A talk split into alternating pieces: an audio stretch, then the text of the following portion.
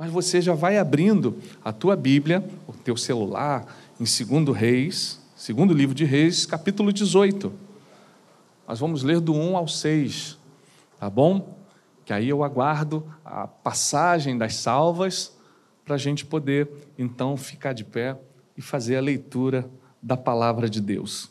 O tema da mensagem é removendo os obstáculos para ter uma vida reta. Então, nós vamos falar um pouquinho aqui sobre retidão, sobre uma vida reta na presença de Deus e quais são os benefícios que isso traz e como é importante a gente viver em retidão. Nós somos crentes e o crente precisa ter vida reta. O crente precisa ser fiel a Deus, fiel às pessoas. O crente precisa ser fiel ao seu cônjuge. O crente precisa ser fiel no seu relacionamento com o seu filho, precisa ser reto. Esse, a nossa, não tem, o pessoal da, da juventude não diz, nem sei se já passou essa gíria do papo reto. O papo reto ainda é uma gíria vigente ou já passou? Vou te dar um papo reto. Está meio obsoleto, já está passado, né? Já está meio ultrapassado. Então, quando a gente fala de gíria, né? A nossa gíria da minha época, ela ninguém mais conhece. Eu falo para os jovens, falo para o meu filho, eu, pai, não, ninguém fala mais isso, não. então, a gente, quando fala algumas coisas, precisa estar tá, assim, antenado. Se... Mais, né? Nem, não se usa. É, é o que que fala? Você nem sabe também. Quer me repreender? Não sabe. Ó, tá vendo? Então, olha, removendo os obstáculos para ter uma vida reta, segundo Reis 18, do 1 ao 6. Vamos ler? No terceiro ano de Oséias, filho de Elá, rei de Israel, começou a reinar Ezequias, filho de Acais, rei de Judá. Tinha 25 anos de idade quando começou a reinar e reinou 29 anos em Jerusalém. Sua mãe se chamava Abi e era filha de Zacarias. Fez ele o que era reto perante o Senhor, segundo tudo o que fizera Davi, seu pai. Removeu os altos, quebrou as colunas e deitou abaixo o poste ídolo. E fez em pedaços a serpente de bronze que Moisés fizera. Porque até aquele dia os filhos de Israel lhe queimavam incenso e lhe chamavam Neustã. Confiou no Senhor, Deus de Israel de maneira que depois dele não houve seu semelhante entre todos os reis de Judá, nem entre os que foram antes dele, porque se apegou ao Senhor, não deixou de segui-lo e guardou os mandamentos que o Senhor ordenara a Moisés. Somente até aí. Vamos orar agradecendo ao Senhor por essa porção da palavra desta noite. Senhor, muito obrigado pela bênção que advém da tua palavra.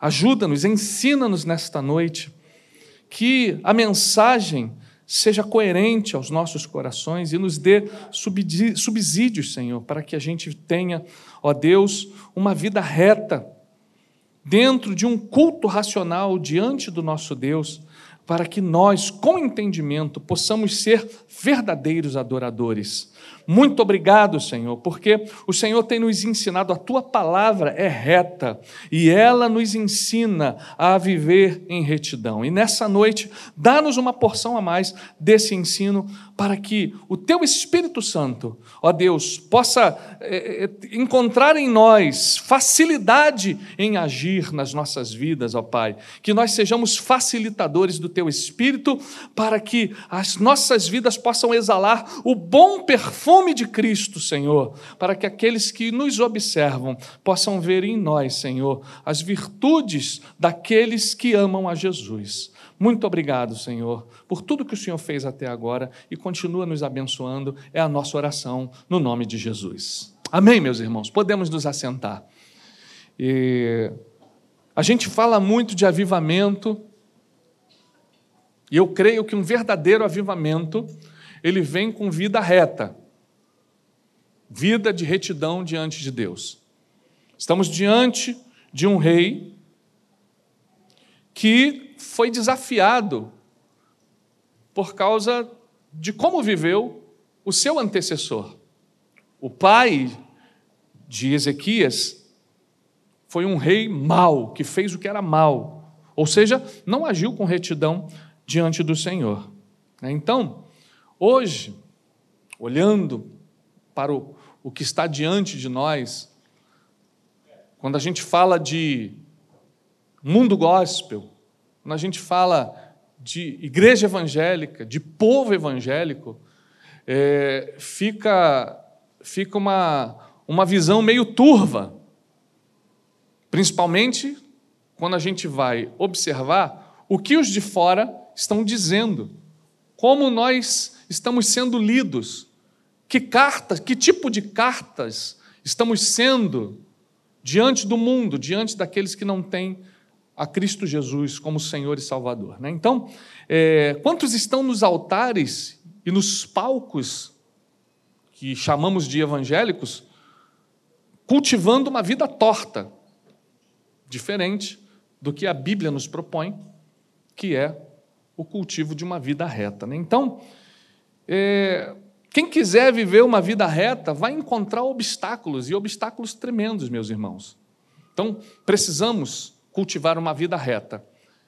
E com esse cultivo de uma vida reta, nós precisamos nos preparar para os obstáculos que surgirão, os desafios, as barreiras, para que você cultive uma vida reta serão muitas. E a gente precisa estar preparado.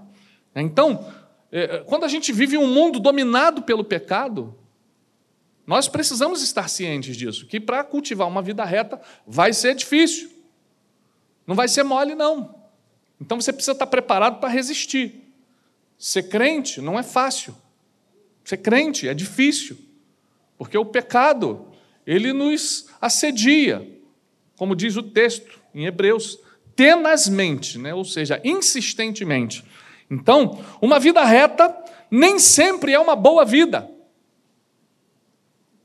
Haja vista José no Egito. Menino bom, reto, mas que passou por desafios tremendos quando foi assediado pela mulher do seu senhor. E ele então decidiu permanecer em retidão, e aquilo lhe trouxe transtornos incalculáveis, inclusive a prisão, o cárcere.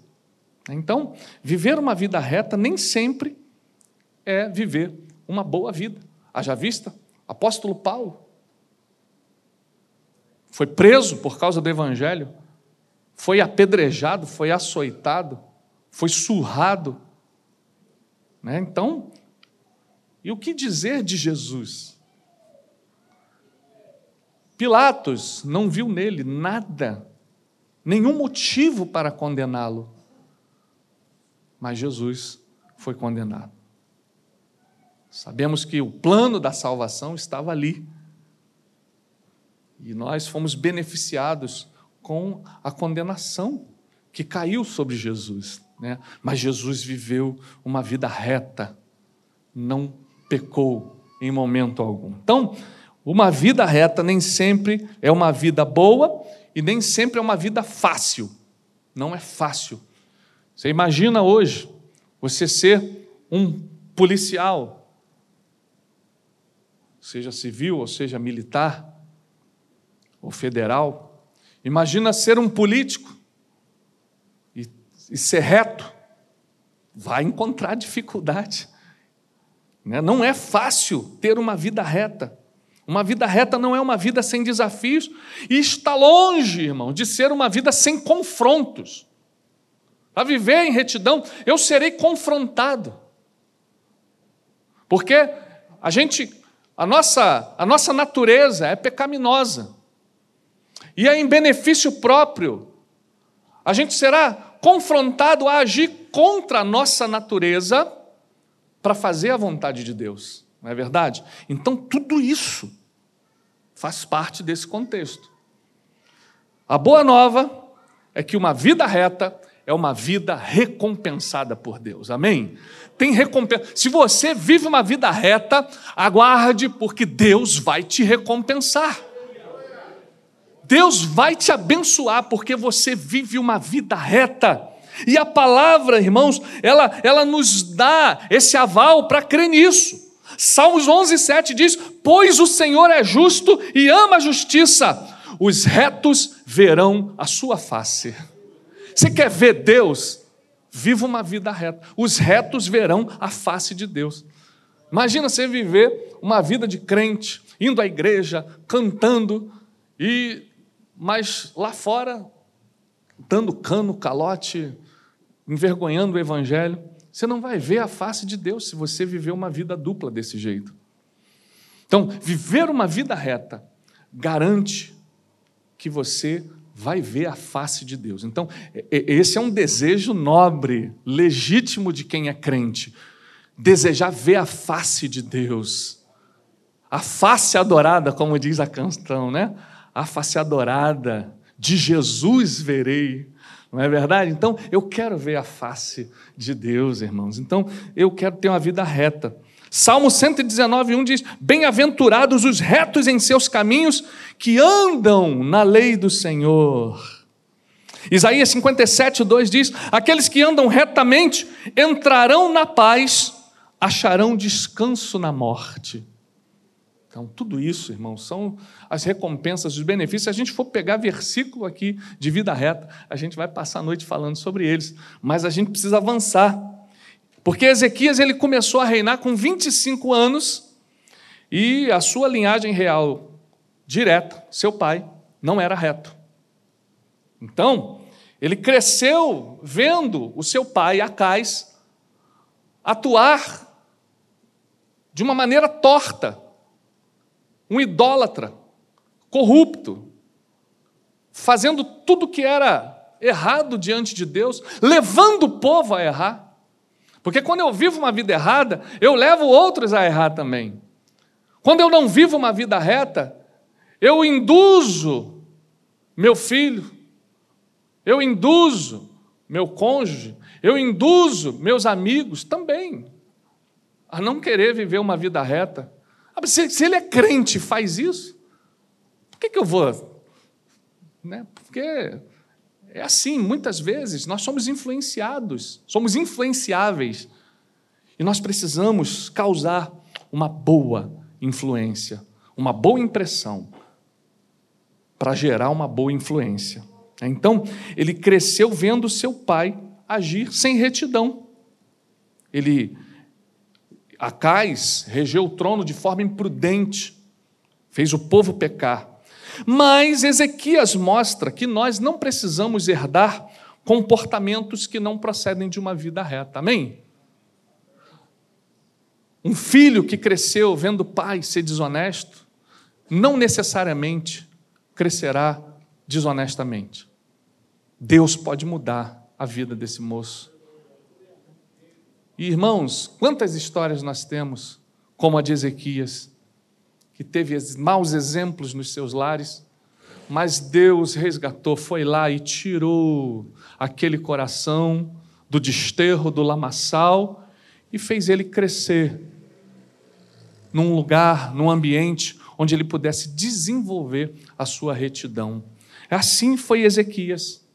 Ele não reproduziu os comportamentos do seu pai, o, o, o comportamento familiar, o legado familiar, não dava a ele meios, né? se a gente for é, utilizar o jargão de que o meio faz a pessoa, que o meio faz o homem, isso não aconteceu com Ezequias. Ezequias buscou um legado de alguém que valia a pena, amém? E, e, e hoje nós vemos, irmãos, muitas pessoas é, buscarem desculpa para não agir retamente, como o exemplo que eu dei anteriormente. Irmãos, quando você se converteu, e eu também, já faz um tempo, né, pastor? Que o crente, a palavra do crente, era uma palavra firme, em que as pessoas podiam confiar. Não, ele é crente, pode confiar a ele a chave do cofre. ele é crente, pode deixar com ele que não vai acontecer. Mas ao longo do tempo, à medida que a gente veio passando aí por falsas doutrinas, falsos mestres, a igreja evangélica veio sofrendo, veio sendo solapada por teologias estranhas, doutrinas insanas. Nós vimos a reputação dos crentes sendo jogada no ralo, no lixo. E ser crente hoje não significa mais ser confiável, ser uma pessoa legitimamente reta. E eu creio que essa palavra nos conclama a mudar esse jogo, a virar essa mesa de, de, uma boa de uma boa forma, né? Vamos virar esse jogo, vamos virar essa mesa, porque nós somos de Deus, nós somos de Jesus. Nós somos do Senhor e, uma vida reta é para quem tem Jesus. A gente vai ver gente que não tem uma experiência com Jesus e que hoje as pessoas até dizem: ah lá, ele não é crente, mas ele vive como tal. Ou ele vive, ele é mais honesto do que muito crente que eu conheço. Eu queria que esses argumentos, que essas falas fossem sendo assim, sabe, eliminadas por causa da nossa vida. Não por causa do nosso falar, mas do nosso proceder. O proceder do crente precisa ser um proceder reto. Então, meus irmãos, Ezequias ele poderia ter desistido. Ele, ah, pô, esse, esse, exemplo do meu pai, eu, você de qualquer maneira. E tem muita gente desistindo, tem muita gente desigrejando, abandonando as suas congregações por causa de maus exemplos. Irmãos, o exemplo de Ezequias diz que a gente não deve desistir nem quando uma liderança cai. Porque o meu alvo, o meu mestre, o meu modelo é Jesus Cristo. Se eu perdi o referencial do homem, eu olho para o Senhor Jesus Cristo, o autor e consumador da minha fé. É Ele é quem dita o meu caminho, Ele é o caminho. Então, o meu caminho é reto no Senhor. Caiu uma liderança. Ah, eu não quero mais saber da igreja, não. Ah, não quero mais ser crente, não. Para ser assim? Ah. Ezequias não agiu assim. Ele falou: não, vou mirar em Davi. O meu pai Acais não me deu subsídio. Para eu viver uma vida reta, vou mirar em Davi. Eu quero alguém que vai me dar norte. Eu quero alguém que vai me dar a rota certa. Ele mira em Davi. A Bíblia diz que ele seguiu Davi e colocou Davi como pai dele. Davi, seu pai. Acais não, não, não tinha mais gabarito para ser pai, porque se tornou um homem torto. Se tornou um homem sem retidão. Então, Ezequias poderia ter desistido de ser reto de fazer o que era reto, mas ele buscou boas referências. Então, busque boas referências. Não abandone. Sabe, se teu líder falhar, se alguém falhar, não desista de continuar caminhando com Deus, porque alguém deixou de ser reto.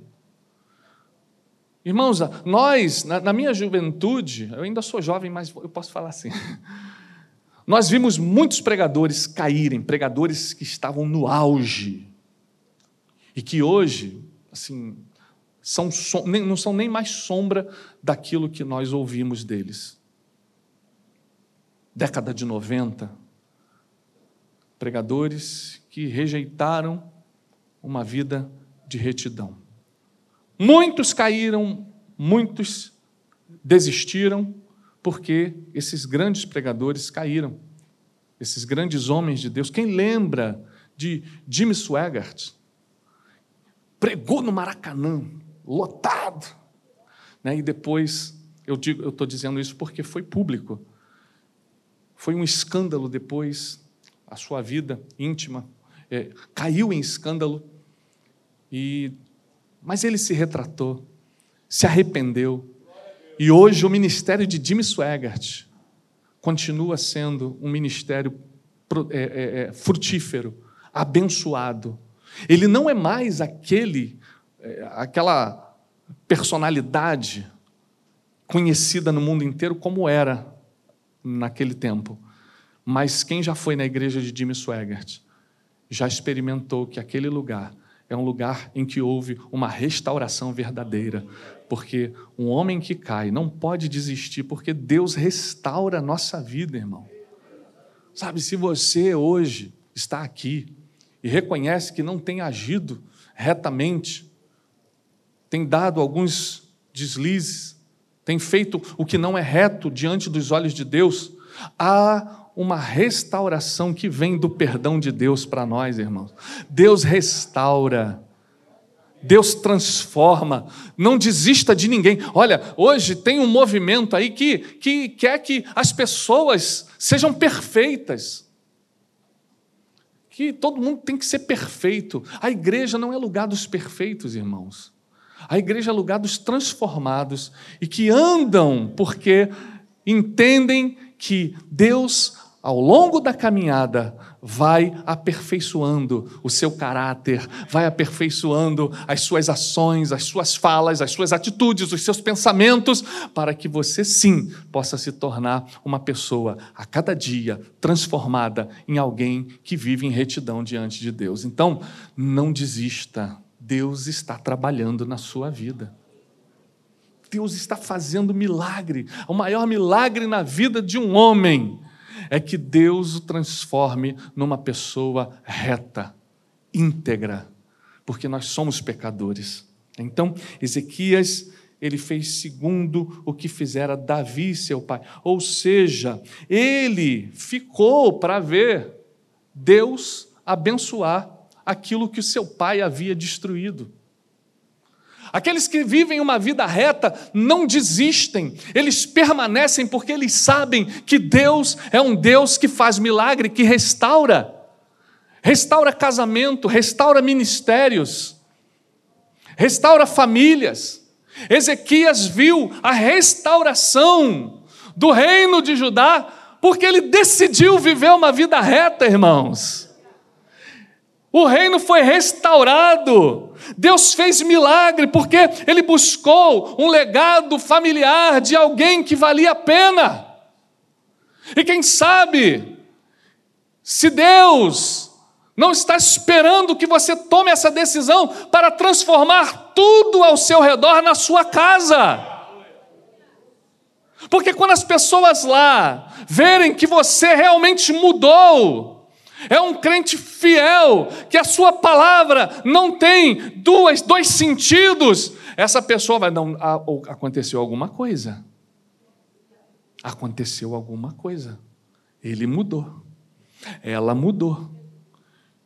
Espera, porque Deus faz milagres até para os que perderam o crédito.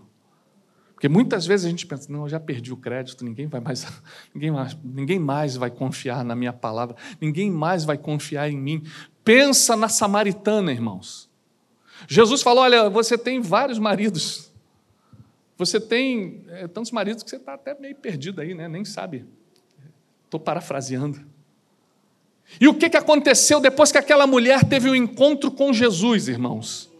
Ela entrou lá dentro da cidade de Samaria e ela começou a falar de Jesus: Olha, eu encontrei o Messias, eu encontrei o Salvador, eu encontrei. E ela foi falando de Jesus de tal forma, ela foi impactada, que as pessoas passaram a confiar na palavra dela, a crer naquilo que ela estava falando de Jesus a ponto de que depois eles falaram para ela, mulher: olha só, não é nem mais porque você está falando, é porque nós vimos que ele é verdadeiramente.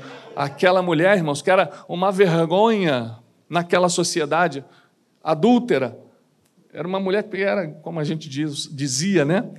Era um sabonete, passava na mão de todo mundo por causa de Jesus, porque ela teve um encontro com Jesus, a palavra dela passou a ser reta. E os homens, as pessoas daquela cidade, confiaram na palavra dela quando ela falou de Jesus. Fique firme, fique tranquilo, fique tranquila. Se você perdeu o crédito algum dia, Deus é um Deus que restaura o crédito da nossa vida. Jesus faz isso na nossa vida, irmãos. Que coisa maravilhosa. Se você aqui quer ser reto, ter um coração reto diante de Deus, eu quero dizer, vale a pena. Ah, pastor, mas eu já tenho vivido assim. Continua, porque a palavra de edificação é isso. É você recebe a palavra, você reconhece que você está dentro do caminho e você continua, permanece.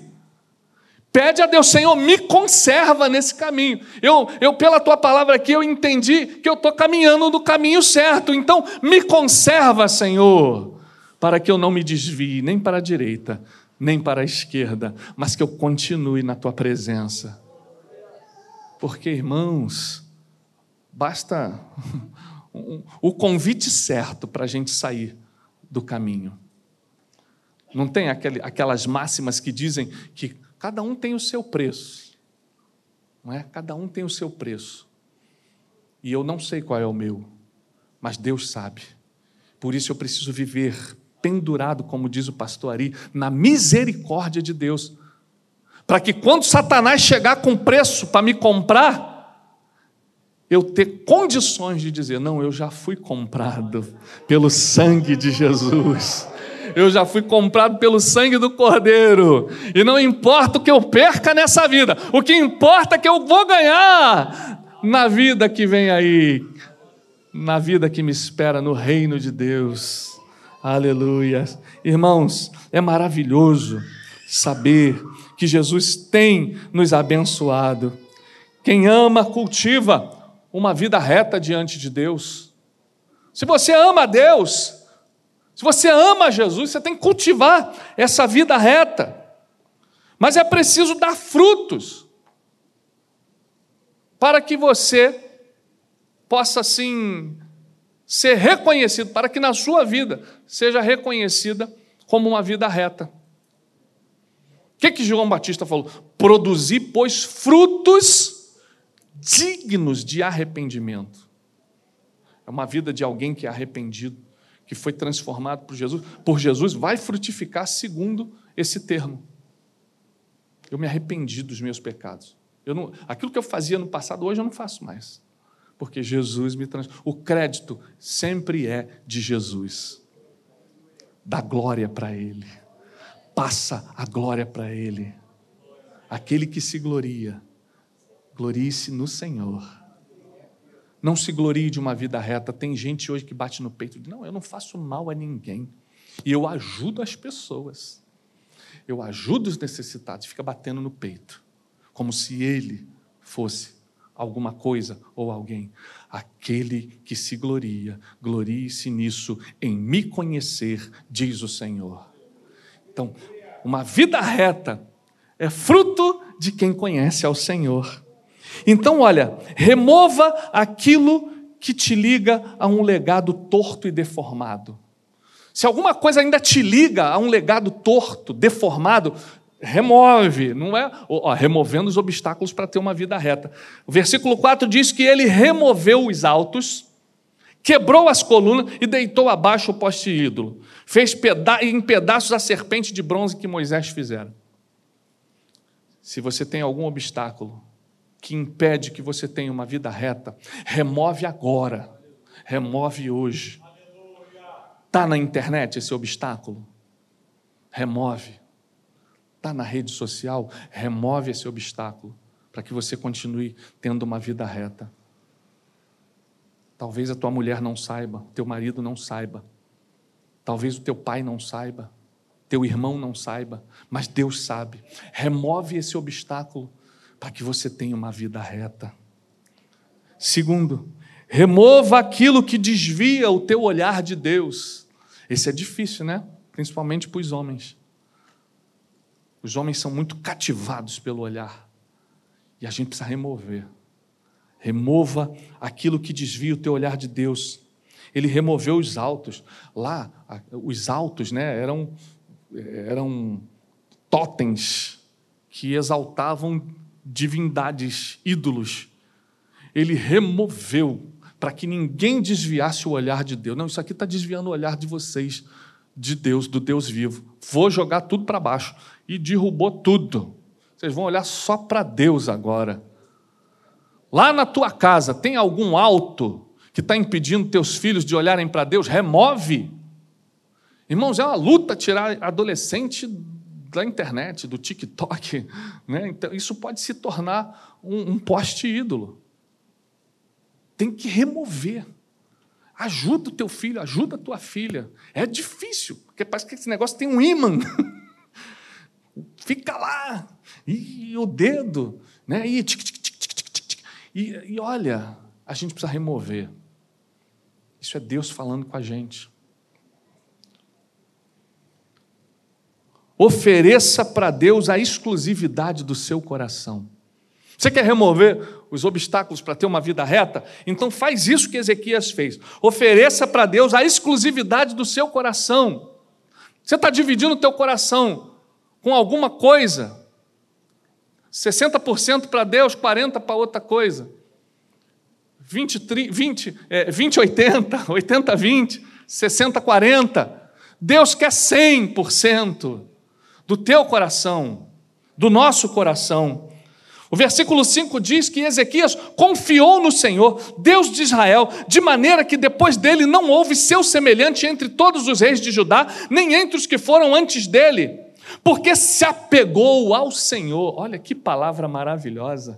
Ele se apegou, se agarrou em Deus, se envolveu com Deus. Esse apego é que está faltando para a gente ter uma vida avivada, irmãos. Porque a gente pode estar tá apegado a um monte de coisa, dividindo esse espaço com Deus, quando Deus quer assim, buscai primeiro o reino de Deus e a sua justiça. As outras vão sendo acrescentadas, mas Deus tem que estar tá sempre ocupando 100% do nosso coração. Quem tem vida reta, coloca 100% Deus no negócio não faz nada sem a aprovação do Pai, não faz nada sem a aprovação de Jesus, não faz nada sem ouvir o Espírito Santo. A Trindade está com ele, ele está com a Trindade, está todo mundo misturado, está junto e Deus está agindo e trabalhando na nossa vida, porque eu removo os obstáculos para ter uma vida reta. Ah, irmãos. Quatro, Permita sempre que o teu sucesso venha de Deus. Quem tem vida reta, o sucesso sempre vem de Deus. Versículo 7 diz o quê? Assim foi o Senhor com ele, para onde quer que saía, lograva bom êxito. Olha, ter vida reta vale a pena. Viver na presença de Deus vale muito a pena. Ezequias está mostrando para a gente que o Senhor foi com ele. Para onde ele virava, ele lograva êxito. Para onde ele ia, Deus abençoava. O que ele fazia, Deus estava com ele. E é assim, porque até na dificuldade, Deus está no controle, está na benção. Você teve dificuldade, surgiu um desafio, o negócio parece que desandou, mas você confia no final, Deus conserta, opera, faz um milagre e você glorifica, porque você decidiu. Eu quero, não, está Parece que está tudo errado, mas eu quero que é do jeito de Deus. Parece que está indo tudo contra a tempestade, mas está do jeito de Deus. Eu vou confiar e vou até o fim, porque Deus vai abençoar. Como é que eu sei que está do jeito de Deus? A palavra. A palavra vai nortear o meu julgamento, vai nortear a minha análise da situação. Então, não deixe que o teu sucesso venha de outra fonte, sempre de Deus. A mulher cirofenícia, ela insistiu, ela entendeu, não, Senhor, não importa, eu quero, mesmo que caia uma migalha, tem que vir da tua mão para mim. Não quero, não quero que a bênção venha de outra fonte, tem que vir de Jesus. E Ezequias falou, Ezequias viveu assim. Assim foi o Senhor com ele, para onde quer que saía, lograva bom êxito. Então, meus irmãos, Ezequias ele mostra para a gente aqui que quando decidimos caminhar com Deus, dando a Ele essa exclusividade e essa prioridade, Deus nos honra. Seja reto, Deus honra os retos de coração, amém? Irmãos, o mundo está precisando de pessoas que sejam retas. Pessoas, seja um crente reto. Jesus deixou bem claro que a tua palavra seja sim, sim, não, não. Se passar disso, qual é a procedência? Maligna. Então, crente tem que ter palavra. A palavra do crente tem que ser ali, olha. Não, eu vou, eu vou fazer, faz. Eu vou contar uma experiência para vocês para terminar. Já passou um pouquinho. Quando eu me converti, eu tinha, olha só, coisa interessante. Eu tinha um ano e meio para dois na presença de Deus ali. Estava bem fresquinho, bem novinho no Evangelho. Acho que eu tinha um ano. E eu trabalhava é, fazendo serigrafia, pintando camisa para vender. Eu tinha passado para a faculdade, não tinha dinheiro. A maneira que eu encontrei foi fazer camisa para vender. E eu, para eu baratear o custo, eu precisei fazer a minha própria tela, a matriz, para é, silcar, como a gente falava, a camisa. Então, eu falei, eu preciso fazer uma mesa de revelação para revelar minhas telas, para poder pintar as camisas. Eu tinha um sócio. E aí, eu falei, cara, vamos fazer uma mesa para a gente não depender de, de, de, fazer a revelação fora, pagar mais caro. Vamos fazer. A gente pegou madeira de demolição, catou madeira onde a gente achou, vamos montar a mesa. Aí pegamos serrote, martelo, prego, né, isso, né, o meu amigo ali entende bastante.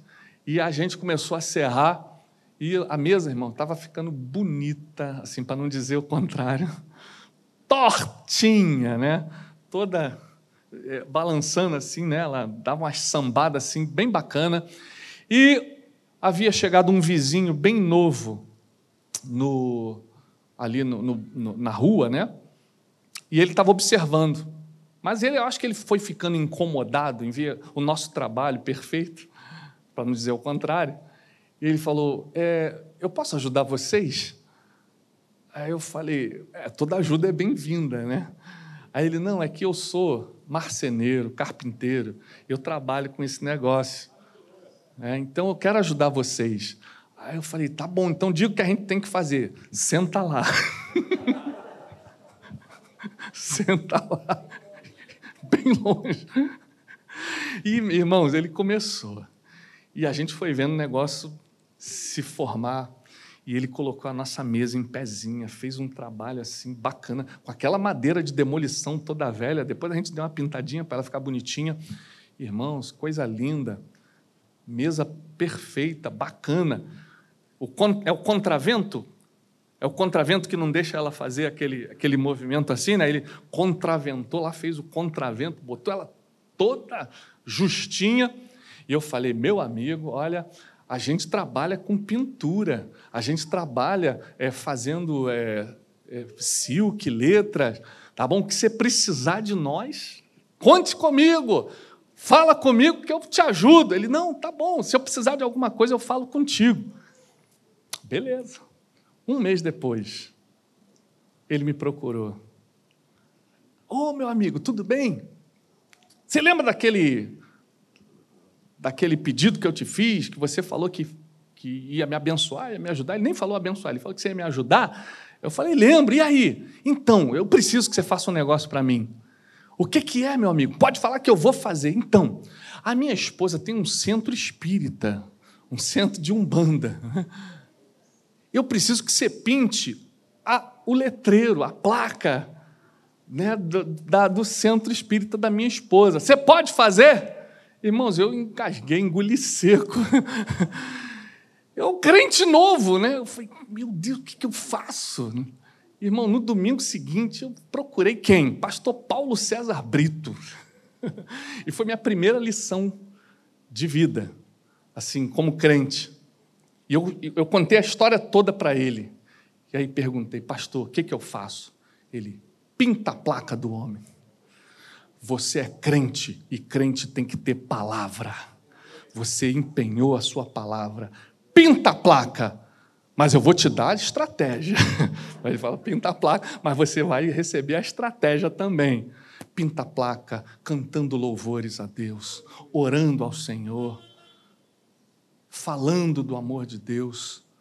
Né? Então, deixa bem claro que você é um crente que tem palavra. E eu pintei a placa Irmãos, Depois lá de dois anos lá que o centro né, fechou, né, parou de funcionar, não sei, teve lá, mas aquele momento foi um momento onde a gente nem via ainda essa, essa, esses argumentos, essa discussão de tolerância religiosa, mas ali eu aprendi com o meu pastor, Paulo César Brito, a ter palavra e a ter tolerância com aquele que é diferente. Irmãos, eu preguei o evangelho para aquele homem. Eu não o vi se converter, não vi, mas eu falei de Jesus para ele. E Deus, né, que Deus possa abençoá-lo com a semente que eu lancei no coração dele. Mas olha, o que ele não pode dizer é que eu faltei com a minha palavra. Né? Então eu aprendi que o crente tem que ter palavra. Não é só palavra de pregar, é palavra a ser cumprida. Não, se eu falei, eu vou cumprir. Isso é viver uma vida reta, né? viver segundo a palavra de Deus e viver é, colocando a sua palavra como base para as suas ações. Amém? Então, meus irmãos, vamos aprender com Ezequias. Por quê? Deus quer, que Deus quer de nós, de mim e de você, esse apego que ele achou em Ezequias. E só pode se apegar a Deus quem tem vida reta. Então, vamos desapegar das coisas do mundo e nos apegar às coisas de Deus. Amém?